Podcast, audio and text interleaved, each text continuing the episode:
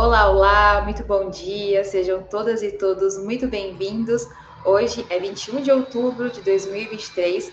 Eu sou Fernanda Forgerini, editora de Opera Mundi, e começamos agora mais uma edição do programa Sub 40. Todos os sábados, às 11 horas da manhã, o Sub 40 traz sempre convidados que representam uma nova geração de pensadores e realizadores. São pessoas que são referências aí no mundo do trabalho, da cultura do esporte, das leis, da política e também da comunicação. Vamos começar essa conversa de hoje em instantes, mas antes sempre deixo aqui o convite para que você seja apoiador do canal de Ópera Mundi. Você sabe quão fundamental é apoiar nosso jornalismo e há seis formas de fazê-lo. A primeira é através da nossa assinatura solidária em nosso site www.operamundi.com.br/apoio. A segunda é se tornando membro pagante do nosso canal no YouTube. A terceira e a quarta é contribuindo agora mesmo com o Super Chat ou o Super Sticker. A quinta é através da ferramenta Valeu Demais, quando assistir nossos programas gravados. A sexta é através do Pix. A nossa chave é apoie.operamundi.com.br e nossa razão social é Última Instância Editorial Limitada. A mais eficaz de todas as armas contra as fake news é o jornalismo de qualidade. Apenas jornalismo de qualidade coloca a verdade acima de tudo, e é esse jornalismo que a Opera Mundi busca oferecer todos os dias e que depende da tua contribuição. Fiquem aí, porque a nossa, após a nossa vinheta, nosso entrevistado de hoje é Ergon Kugler e vai começar em instantes.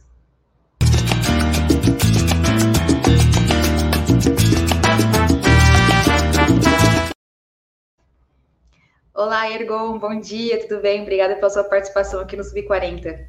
Muito bom dia, Fernanda, muito feliz e à disposição aí para a gente fazer essa conversa, muito bom. Perfeito. O Ergon é formado em Gestão de Políticas Públicas pela Universidade de São Paulo, a USP, mestrando em Administração Pública e Governo pela é, Getúlio Vargas e pesquisador no Conselho Nacional de Desenvolvimento Científico e Tecnológico, CNPq. Foi conselheiro da primeira gestão da Agenda 2030 da ONU em São Paulo entre 2020 e 2022. Desde 2022 é embaixador de inovação, inovação cívica da Open Technology Brasil e compõe também a Coalizão de Direitos da, na Rede e a Sala de Articulação contra a Desinformação, onde representa o Centro de Estudos de Mídias Alternativas Barão de Tararé. Ergon, muito obrigada mais uma vez pela sua participação. E eu sempre começo perguntando aqui no Sub40, que é uma pergunta meio de praxe, a gente quer ouvir sempre de onde você veio, como que você veio parar aqui no Sub40. Bom, muito bom. É, eu sempre costumo dizer que eu sou vítima de políticas públicas, porque eu cresci numa casa, filho de uma agente comunitária de saúde, eu vi o SUS na ponta ser implementado, é, já passei algumas dificuldades na vida, mas foi o movimento estudantil, foi o movimento educacional que mostrou ali as alternativas e o quanto a política impacta, influencia a nossa vida no dia a dia, né? Então, quando eu tinha ali 13 aninhos de idade, estava na escola, indignado com as coisas da escola, do mundo e tudo mais. Aí eu montei o Grêmio Estudantil, fui me aproximando do movimento estudantil mais organizado, da União Paulista dos Estudantes, depois é, a União Brasileira dos Estudantes Secundaristas. Aí eu vou depois para o movimento universitário, entrando na graduação, a União Estadual dos Estudantes, onde eu tenho muito orgulho e alegria de ter sido diretor executivo lá da UEE. E agora estou aqui né, na pós-graduação, fazendo essa trajetória que também é próximo dos movimentos sociais e próximo da produção científica. Mas é basicamente uma trajetória em que eu tive a oportunidade é, de ser afetado positivamente pelas políticas públicas, dos mais diversos tipos, pelas bolsas auxílio permanência ao longo da graduação, pelo bandejão, por tudo isso que muda bastante a nossa vida.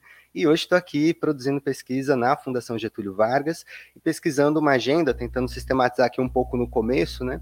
Uma agenda que se propõe a, a, a refletir, Fernanda, o que, que acontece quando a desinformação, as fake news, elas saem das redes sociais e afetam as nossas vidas. Então, desde a graduação eu tenho feito algumas publicações nesse sentido, agora estou concluindo o mestrado e várias publicações diversas óticas, olhando os líderes autocráticos, então olhando como que isso se, se, se, acontece na prática, no dia a dia, na hora de implementar políticas públicas, ou vendo, mais recente também, os fenômenos de teorias da conspiração e de movimentos negacionistas também. Acho que é um pouco disso.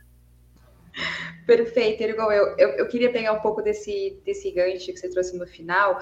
É, olhando a sua biografia, a gente pode tirar alguns pontos, como sua atenção a essas questões de governança pública, mas também da tecnologia e esse combate à desinformação.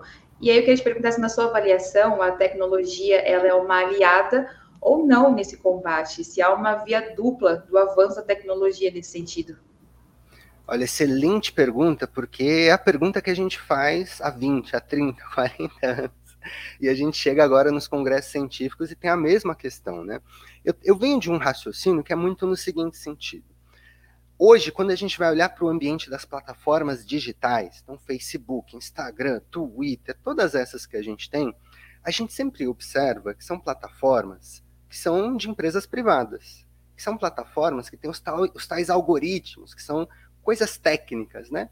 E a gente acaba, às vezes, colocando isso de um outro lado, do público e do político. O que eu quero dizer com isso? Criou-se uma falsa polarização, uma falsa dicotomia, de que porque a plataforma é de uma empresa privada, ela não diz respeito ao debate público. Então, só a empresa privada precisa regular.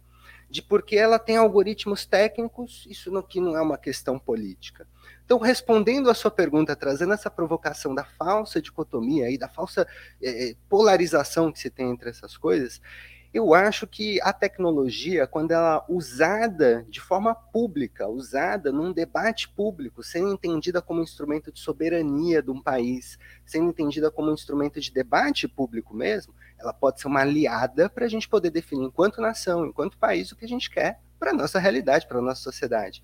Agora, se a gente afasta isso, coloca lá num patamar de que é algo que só as empresas precisam definir, as seis chamadas big techs ao redor do mundo pautam o que deve ser, aí ela pode ser um empecilho, né? Porque, primeiro, cada país tem sua realidade, cada povo tem sua realidade, sua soberania, por consequência, né? Mas essas plataformas, elas têm ali o seu modelo de negócio, que é basicamente reter os usuários cada vez e cada vez mais. E aí, é, tentando fechar esse link aqui e passando também é, para reflexão, é, imaginem o seguinte: o modelo de negócio de uma plataforma digital, tentando entrar nessa discussão da tecnologia, é basicamente fazer com que o usuário fique o máximo de tempo possível logado.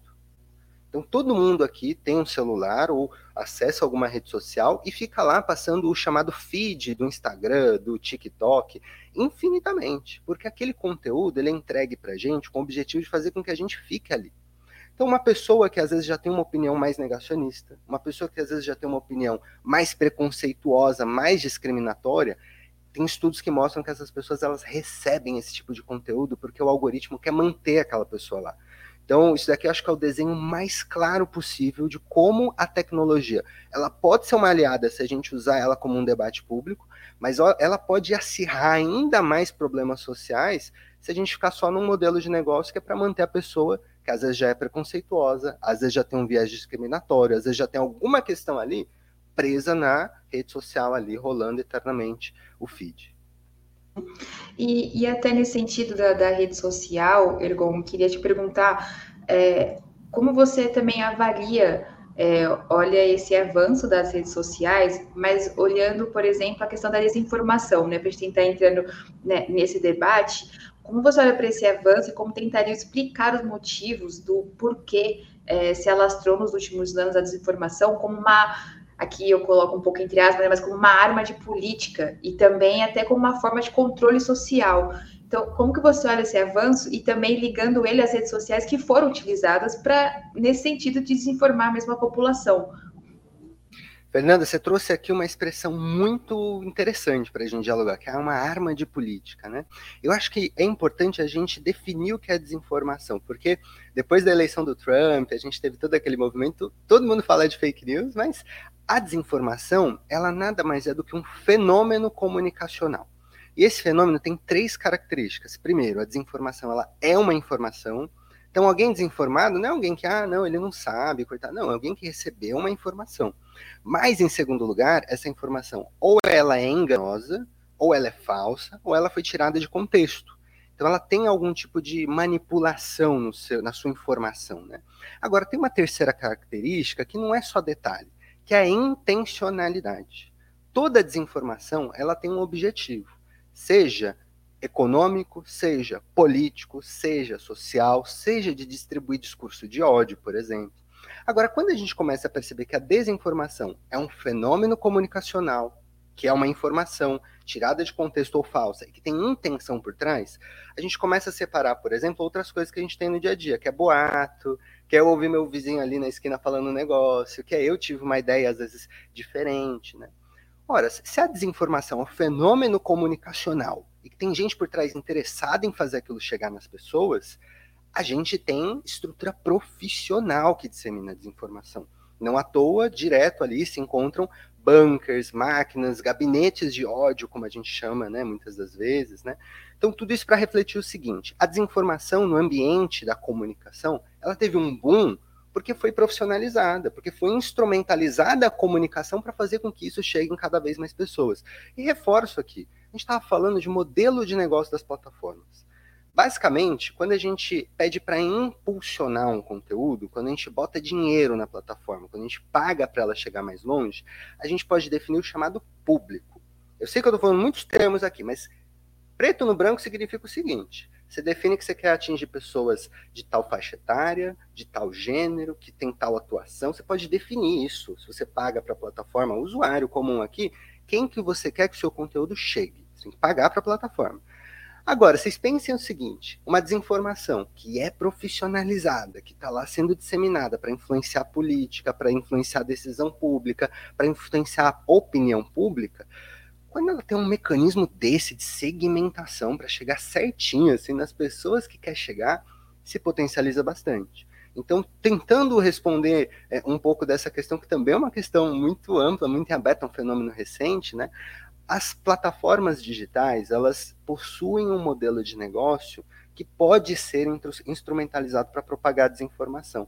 E é isso que a gente tem visto, né? A gente tem visto, por exemplo, uma série de denúncias de institutos de pesquisa importantes, como o NetLab, que recentemente fez um relatório mostrando que durante as eleições a gente teve uma propagação de desinformação que foi impulsionada no Facebook, pela Meta, né? Então, ou seja, desinformação, às vezes contra a vacina, às vezes sobre coisas que afetam as nossas vidas, saem das redes sociais e afetam as nossas vidas, sendo é, pagas para terem mais alcance nas redes sociais. Né? Então, eu acho que é um pouco desse dilema, assim, né? Ela trouxe ali a possibilidade de segmentação de discurso, de alcance, mas quem profissionaliza a desinformação também usa disso para propagar um mal, né? Para propagar ali é, e ter seus interesses por trás. Sim, é, é nesse sentido, Ergon, como que você enxerga, ou até como é a sua opinião em relação à PL das fake news?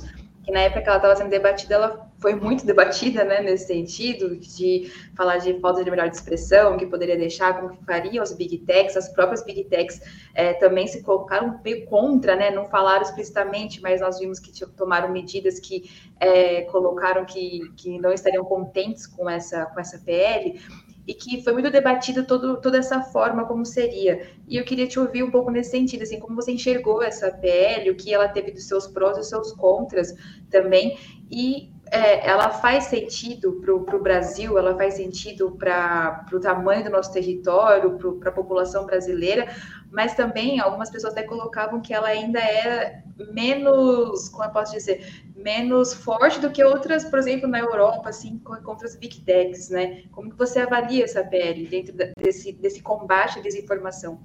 Perfeito. Assim, respondendo na lata, em uma frase, é um marco civilizatório muito necessário tentando destrinchar isso daqui um pouquinho mais, o PL 2630 de 2020, ele tem três eixos principais: liberdade de expressão, responsabilização ou corresponsabilização das, das plataformas, das empresas e transparência na internet. O que, que, são essas três coisas tentando destrinchar aqui?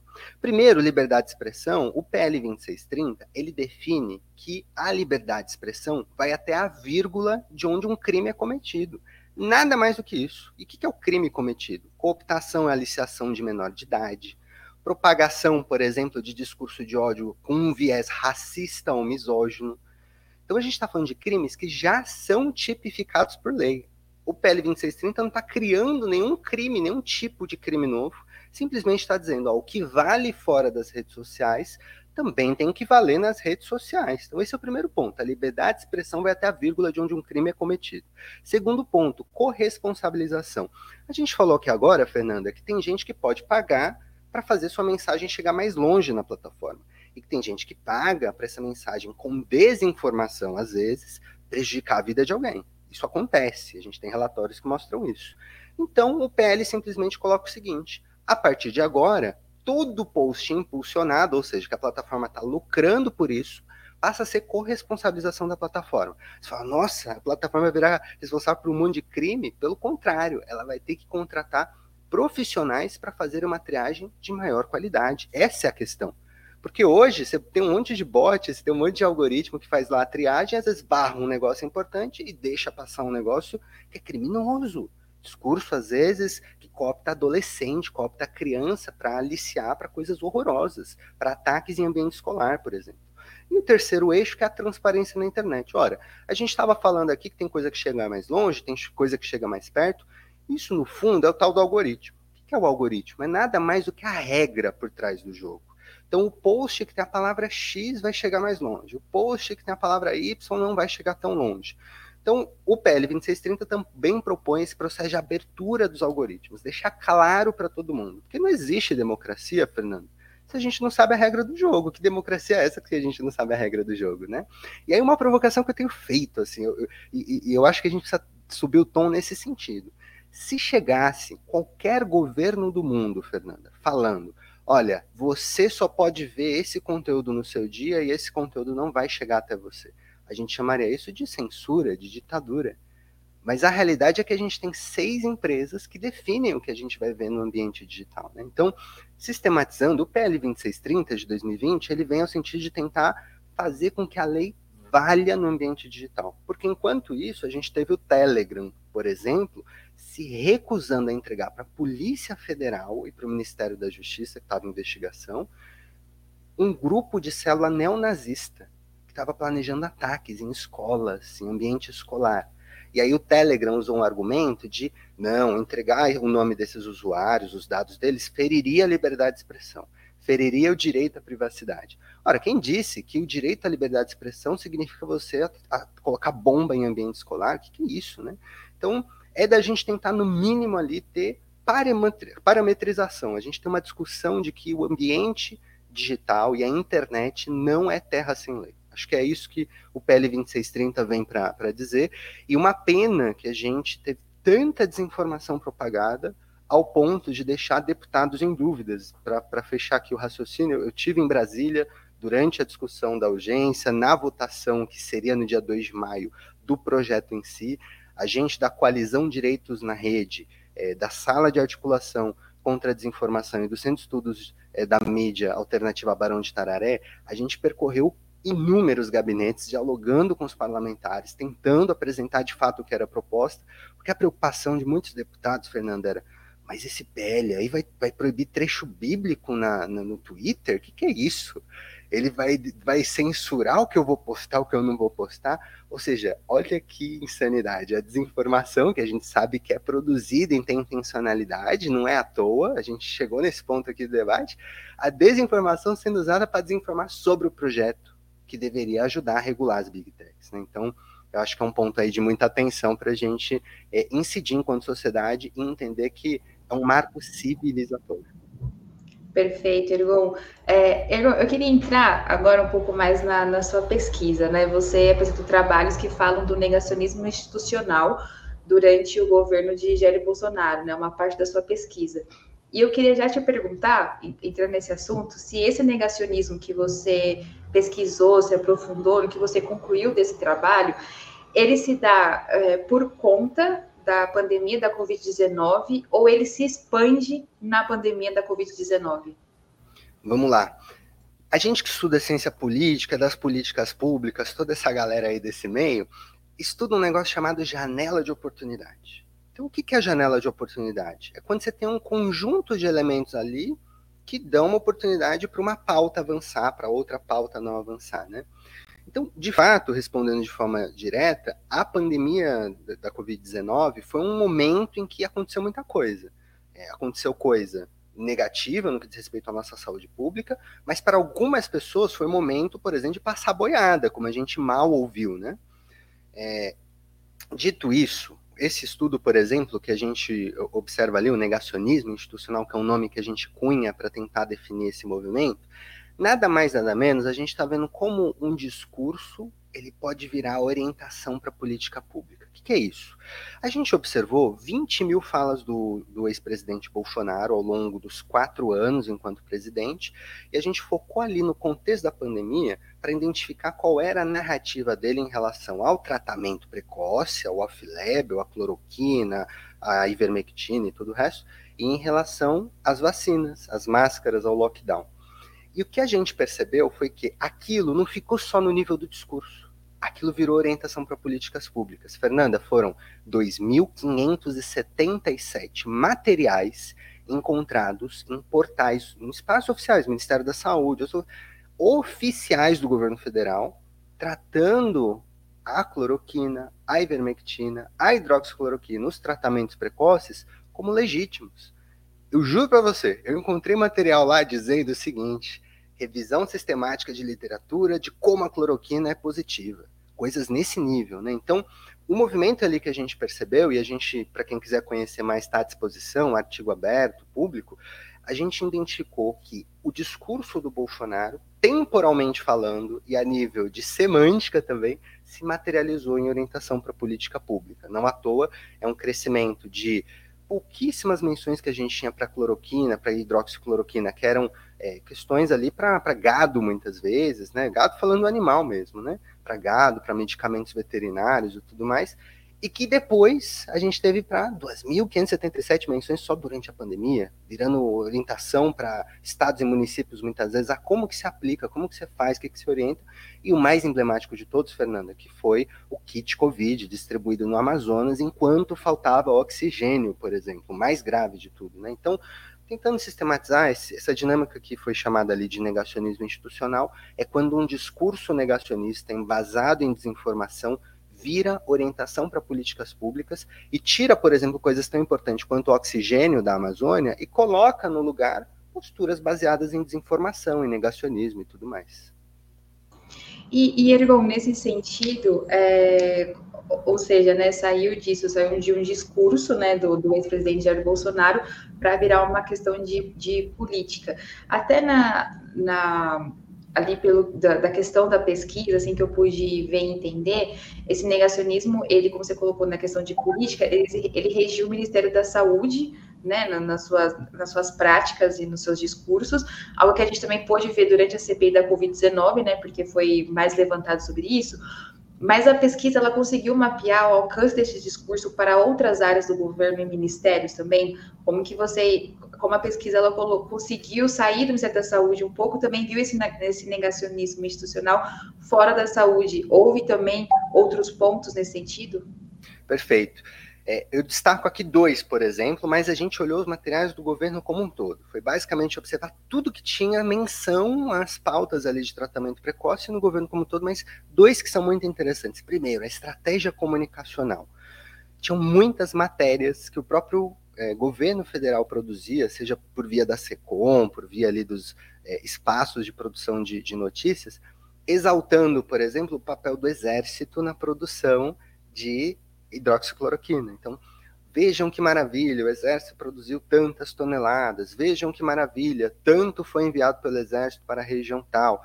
Então, uma dimensão de comunicação que vira propaganda sobre si próprio, exaltando um negócio que a OMS já tinha dito que não valia de nada, né? Então, dinheiro público, narrativa, disputa de opinião com a população e deixando pessoas em dúvidas, por exemplo.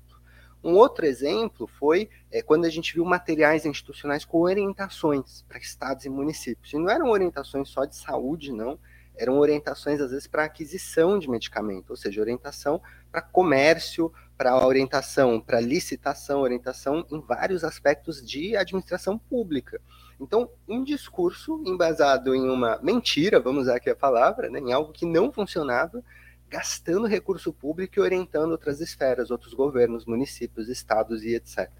Agora, juntando isso aqui com outros estudos que eu acho que é importante também mencionar, teve um da professora Gabriela Lota mensurando é, que ao entrevistar, por exemplo, os agentes comunitários de saúde e tudo mais, mensurando que mais de um terço dos agentes comunitários de saúde, e também uma outra discussão de mais de um terço dos médicos no Brasil, achavam ok ou até recomendavam o uso de fármacos sem prescrição científica, ou seja, sem validação científica, como cloroquina e etc.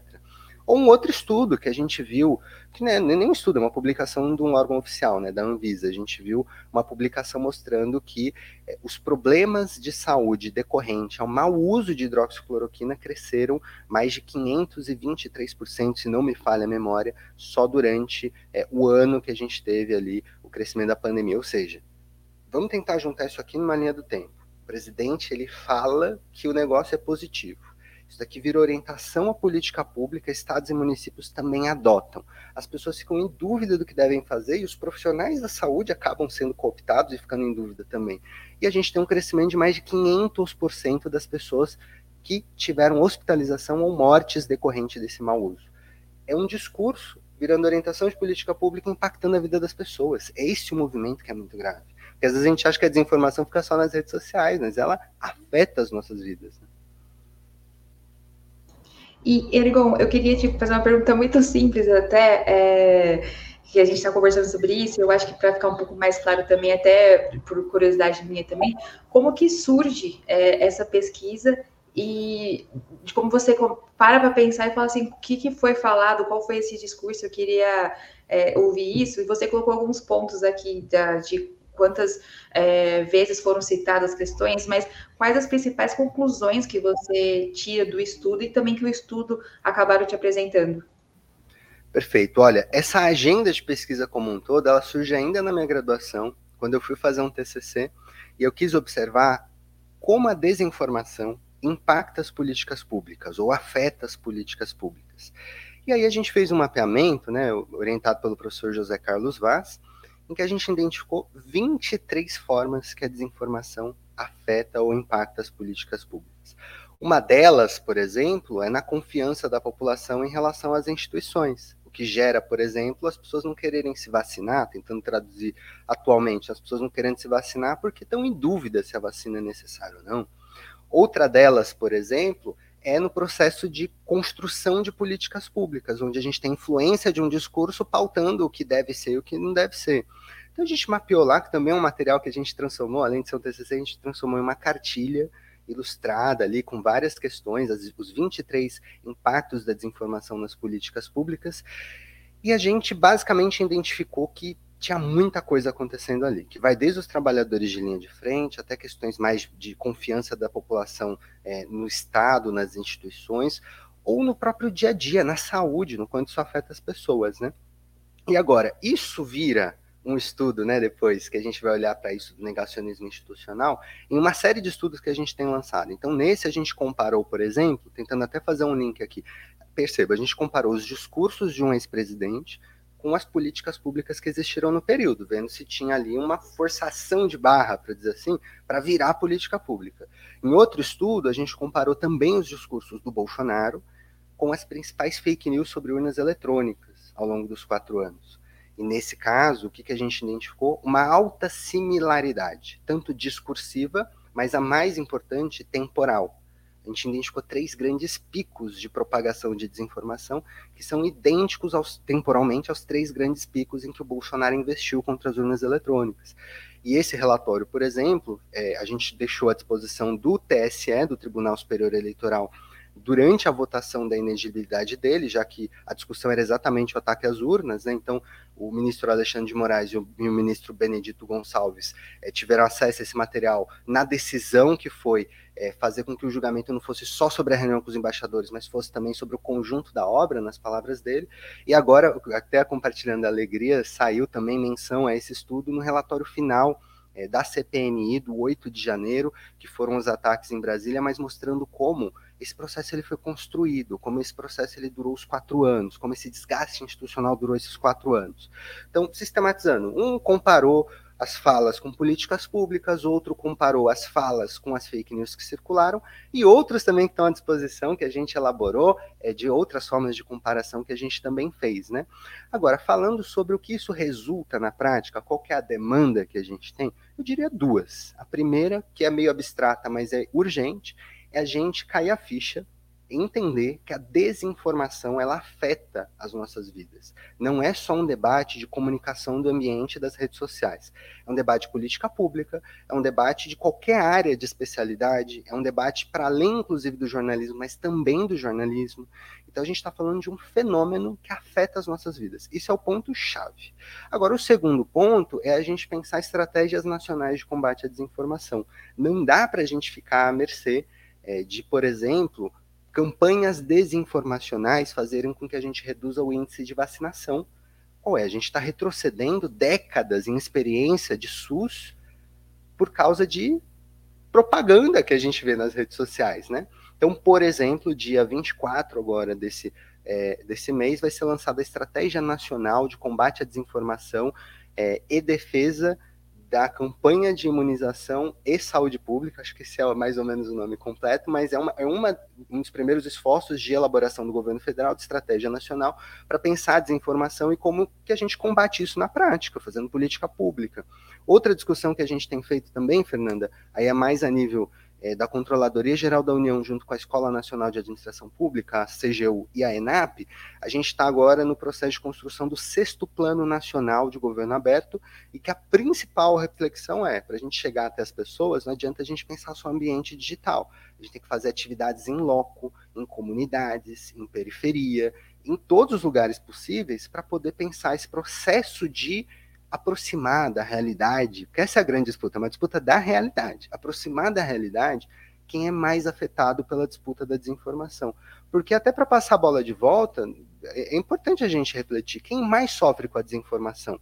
Pô, no caso das vacinas, é quem está na periferia, porque se ficar doente, tiver um problema, não vai ter acesso a um hospital de luxo para poder ser socorrido. Quem mais sofre com a desinformação? São as vítimas, mulheres trans em forma geral, que apanham às vezes na rua, são linchadas, em diversos casos que a gente viu na última década, mais de 10 se a gente puder listar, em que elas foram vítimas de desinformação, foram linchadas publicamente e algumas até faleceram. Então, quando a gente está falando de as vítimas da desinformação têm características próprias, a gente está falando de pessoas mais vulnerabilizadas, né? Então, a gente precisa pensar uma estratégia que coloque isso em, em xeque, porque senão a gente continua achando que a desinformação é um negócio das redes, é um debate de classe média, não sei o quê, e não elabora política pública para quem mais precisa. Né?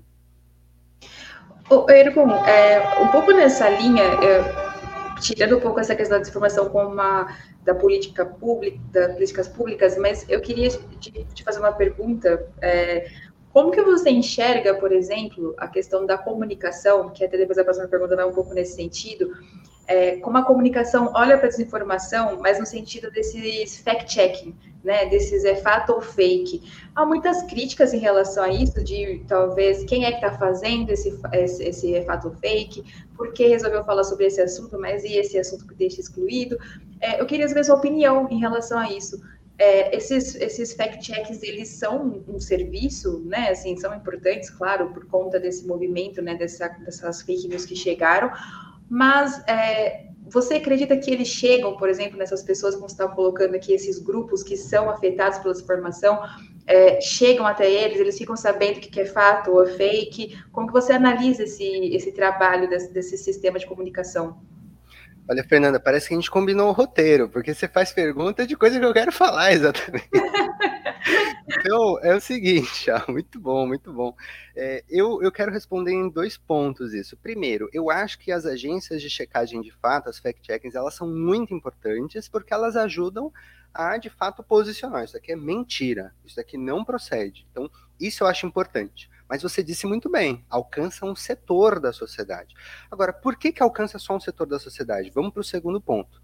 Existe uma política, que aí não é política da política, mas é política das empresas, chamada política de zero rating, que é uma política que basicamente define uma parceria, um convênio ali. Todo mundo aqui que está assistindo, que está acompanhando, deve ter. Quando você acessa ali seu celular, você tem às vezes um plano de telefonia, um plano de, de operadora, que você não gasta crédito nenhum para usar o WhatsApp, ou que você não gasta crédito nenhum para usar outra rede social. Essa política, que é a política chamada de zero rating, ela muitas das vezes é a realidade de quem está ali na periferia, que só tem acesso, às vezes, ao WhatsApp, não tem acesso ao Google, não tem acesso a outras redes sociais, não tem acesso a outras coisas, né? É engraçado porque, inclusive, saiu uma pesquisa, e aí eu posso compartilhar depois, é, que é uma pesquisa que perguntava para as pessoas se elas tinham acesso à internet. E muitas pessoas que falavam, olha, eu não tenho acesso à internet, quando eu perguntava, mas você acessa o Facebook, você acessa o Instagram? Ela falava, eu acesso o Facebook, eu acesso o Instagram, eu acesso o WhatsApp. Ou seja, as pessoas não reconheciam que aquilo era a internet, porque de fato para elas não é a internet. Quando a gente debate desigualdades de acesso, a gente também tem que debater desigualdades no uso, que é o que tem de mais recente na discussão de acesso à tecnologia. Não basta ter acesso, tem acesso aqui, tem um celular, tem um, um, um plano básico, às vezes, de acesso à internet, mas para que, que você está usando? E aí, tentando juntar isso daqui, pensa comigo, se uma pessoa ela só tem ali o acesso ao WhatsApp, porque é a única coisa que ela tem acesso. Ela tem um celular, ela tem, mas ela só tem acesso ao WhatsApp.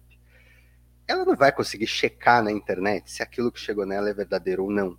Simplesmente porque não tem acesso à dita internet, não tem acesso ao Google, às vezes, que é, né?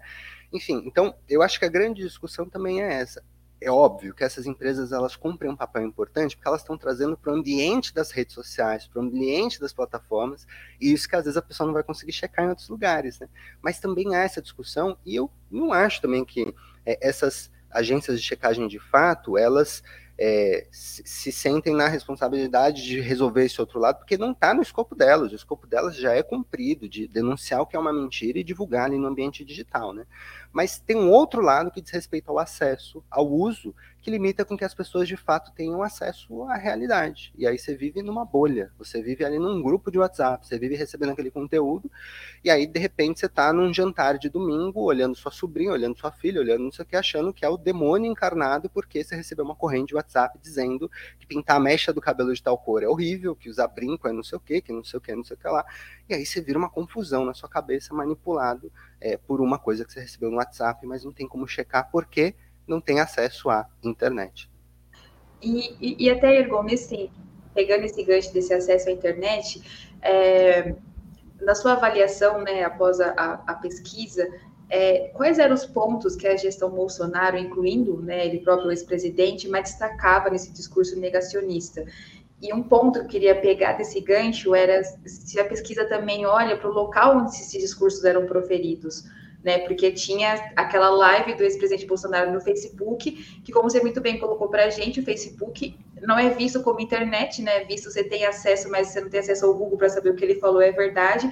Ou seja, parece tudo meio ligado uma coisa a outra, assim, né? Nesse, nessa questão de os locais de desinformação são feitos, utilizados para aquilo, para as pessoas não saírem dali olhando se é verdade ou não e continuar compartilhando dentro dali também, né? Perfeito. Deixa eu só sistematizar aqui dois estudos diferentes que eu acho que é fácil para a galera também, quem quiser acessar.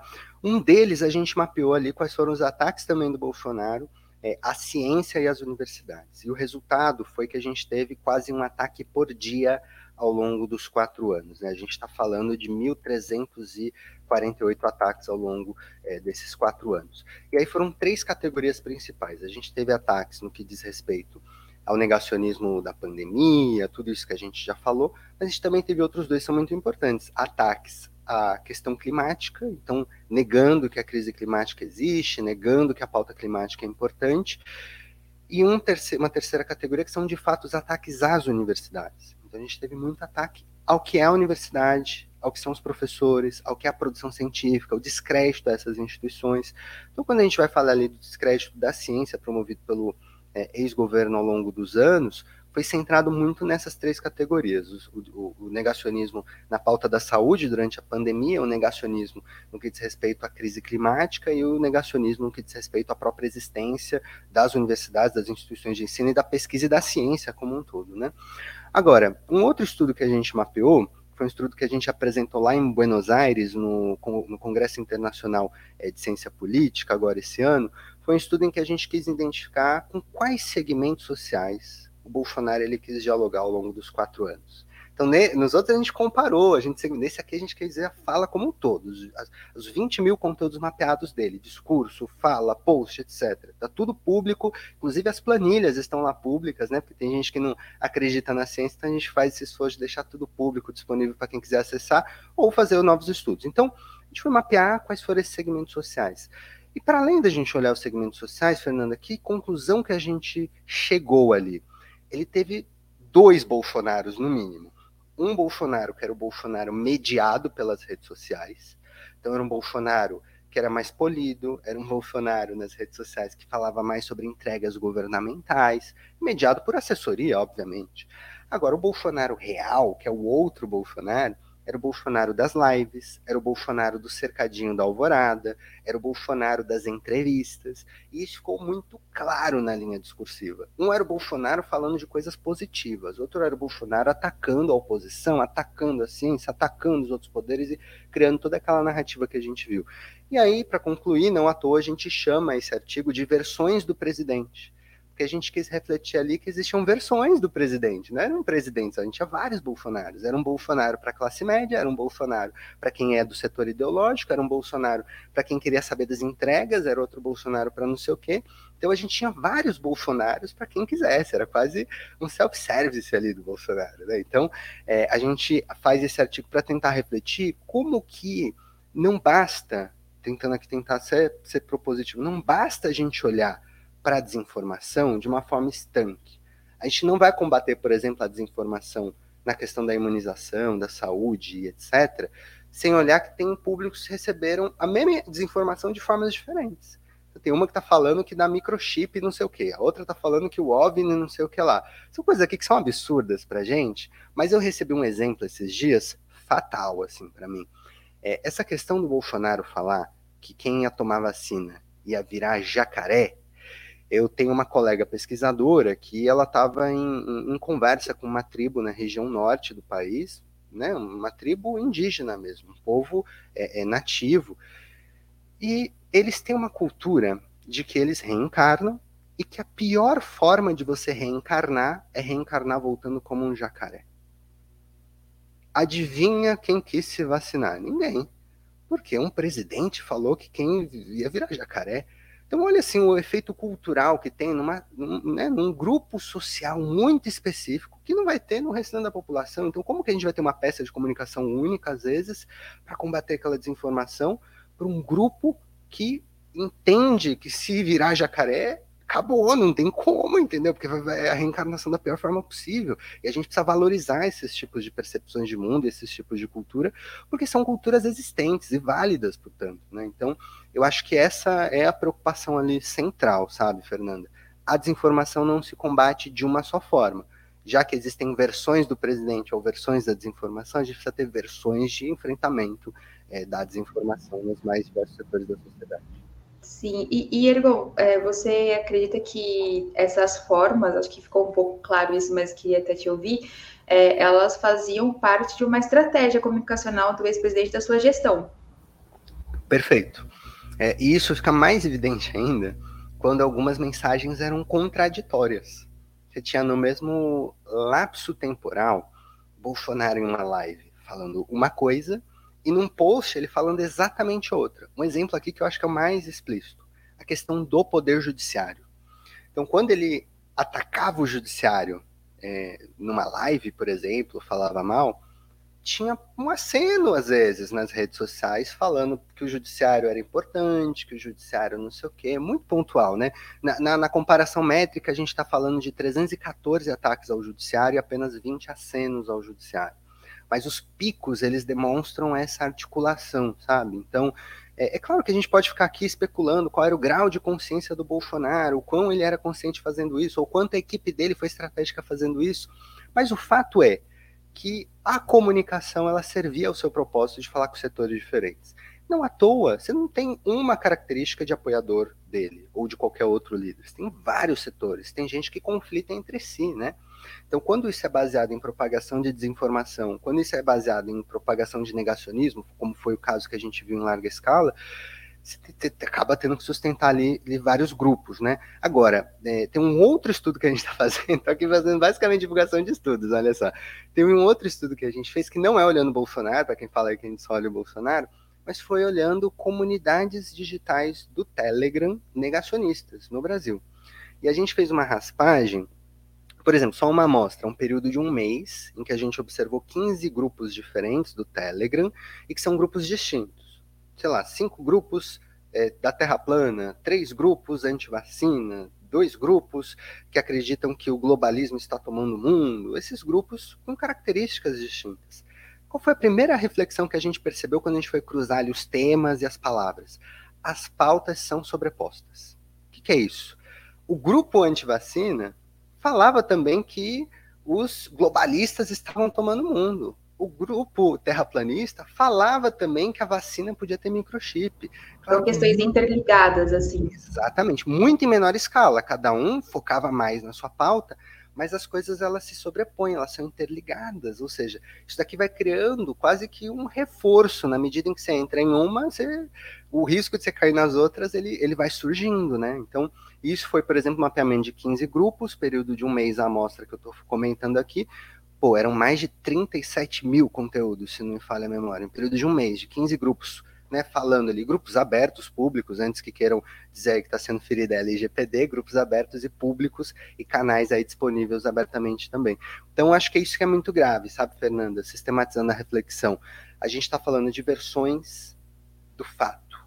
Essa expressão foi muito usada, né? Quais são as versões do fato? A base dele usou essa, expressão. São versões de um presidente, versões de um fato, versões de uma desinformação, versões de uma teoria da conspiração que vão cooptando setores diferentes e quando você entra em um, você cai no outro. Você vai se radicalizando de forma conjunta ali, porque uma coisa acaba levando a outra, porque você só vai acreditar se a Terra é plana se você acreditar que existe uma conspiração dos sionistas, por exemplo, uma das coisas que surgem muito, dos sionistas, que estão fazendo o exercício do globalismo por meio da Agenda 2030 para cooptar é, quem quer tomar vacina para usar microchip com os ófones do México. É um negócio assim, sabe? Que vai. E uma aqui até para descontrair a galera, uma que essa aqui eu não aguentei, mas a fake news assim que eu vi bombando recentemente em alguns grupos é que o Lula seria um clone porque o lóbulo da orelha dele tá diferente. Aí pescaram, né? o segredo. Então são coisas assim que, que parecem absurdas pra gente, mas vão cooptando, infelizmente, muitas pessoas, né, ao longo do tempo. Sim, é, Ergon, meio caminhando para o final, infelizmente, mas eu queria destacar olhando o, o agora. É, não temos mais um presidente, né, que faz, ainda faz pelas redes sociais, enfim, mas não está representando o Brasil, não está falando o nome do Brasil, né, como um líder máximo ali. E é, eu queria te perguntar se a ciência, né, a gente olhando para o negacionismo e para a desinformação também como uma ciência, se a ciência ela volta a respirar no governo Lula, como que você tem olhado para isso? E eu já também incluo nessa como que você é, avalia, o que você acha necessário que o governo Lula atue na questão da desinformação como a questão de políticas públicas, o que o, o, o governo Lula precisa é, fazer na sua avaliação para que esse trabalho ele seja feito de forma é, exituosa, né, na nossa população. Perfeito. Olha, é, começo aqui relembrando que durante a pandemia da Covid-19, as universidades públicas foram trincheira na linha de frente no enfrentamento à pandemia. Em outro estudo que a gente fez, a gente mapeou 3.075 ações das universidades contra pandemia da Covid-19 no período de dois anos, de 2020 até 2022. É, também é um projeto disponível, chama Ciência Popular. Quem quiser acessar, tem alguns relatórios que a gente foi lançando via USP. É, mas mesmo assim, foi quando a gente teve mais corte no orçamento da ciência, da tecnologia e da inovação, e principalmente nas bolsas de pesquisa científica no Brasil, que foram é, durante o, o ex-governo, né? Agora, eu acho que o principal marco que a gente tem quando a gente entra nesse novo governo, o governo Lula, é a, a, a valorização das bolsas de pesquisa científica.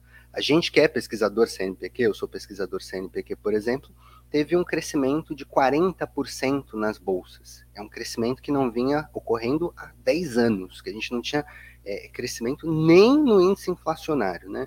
Aí você fala, ah, então você está falando isso porque você foi beneficiado. Eu e quase 300 mil pesquisadores do Brasil.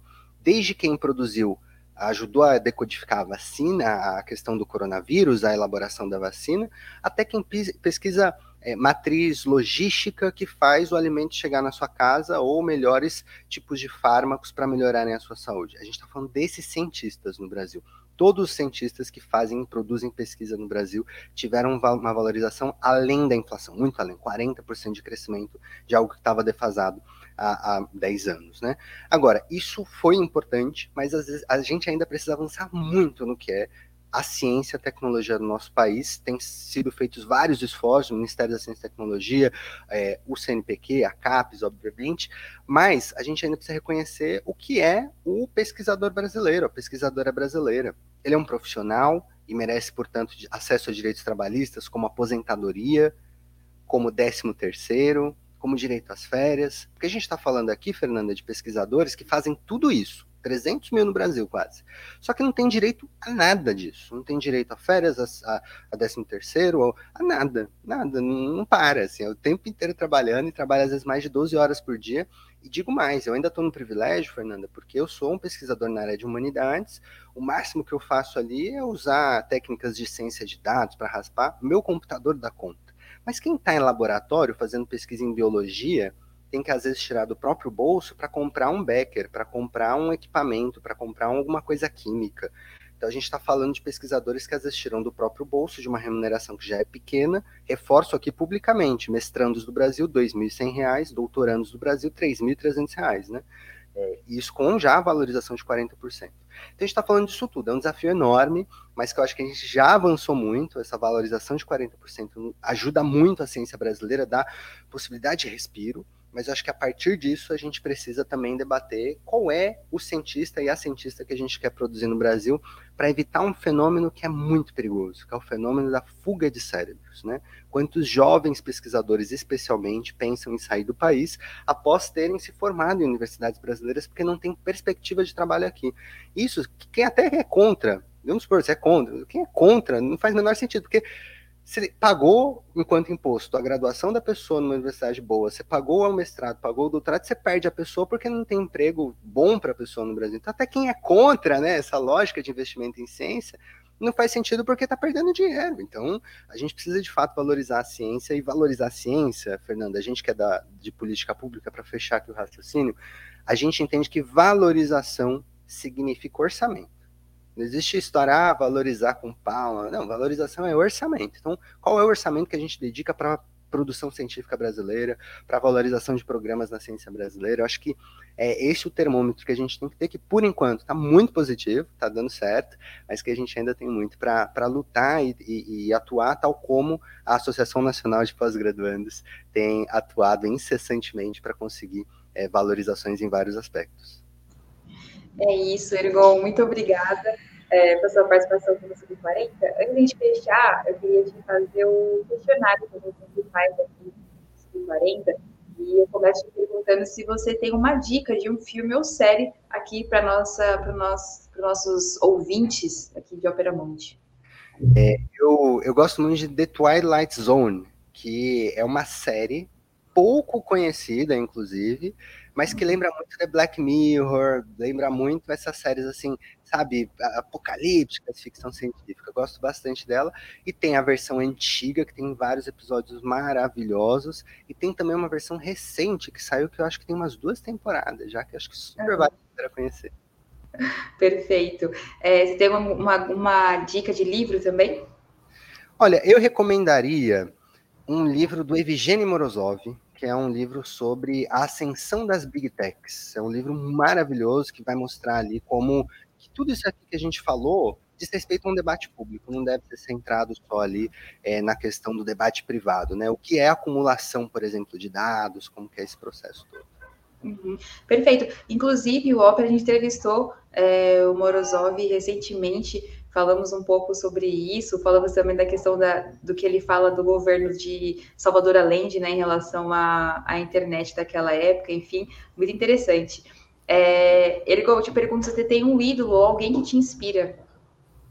Olha, eu diria dois nomes, talvez Rosa Luxemburgo e Zumbi dos Palmares, porque eu acho que é, são, são figuras ali, tanto a nível internacional quanto a nível nacional, Zubi, uhum. que reivindicaram direitos para uma sociedade mais justa. Né? Eu acho que essa é a grande questão, no fundo, que a gente precisa se espelhar. Né? Quem, tá, quem ajuda a manter as coisas tal como elas são e quem ajuda a fazer com que a sociedade seja mais justa. Acho que são duas pessoas muito importantes para a nossa história.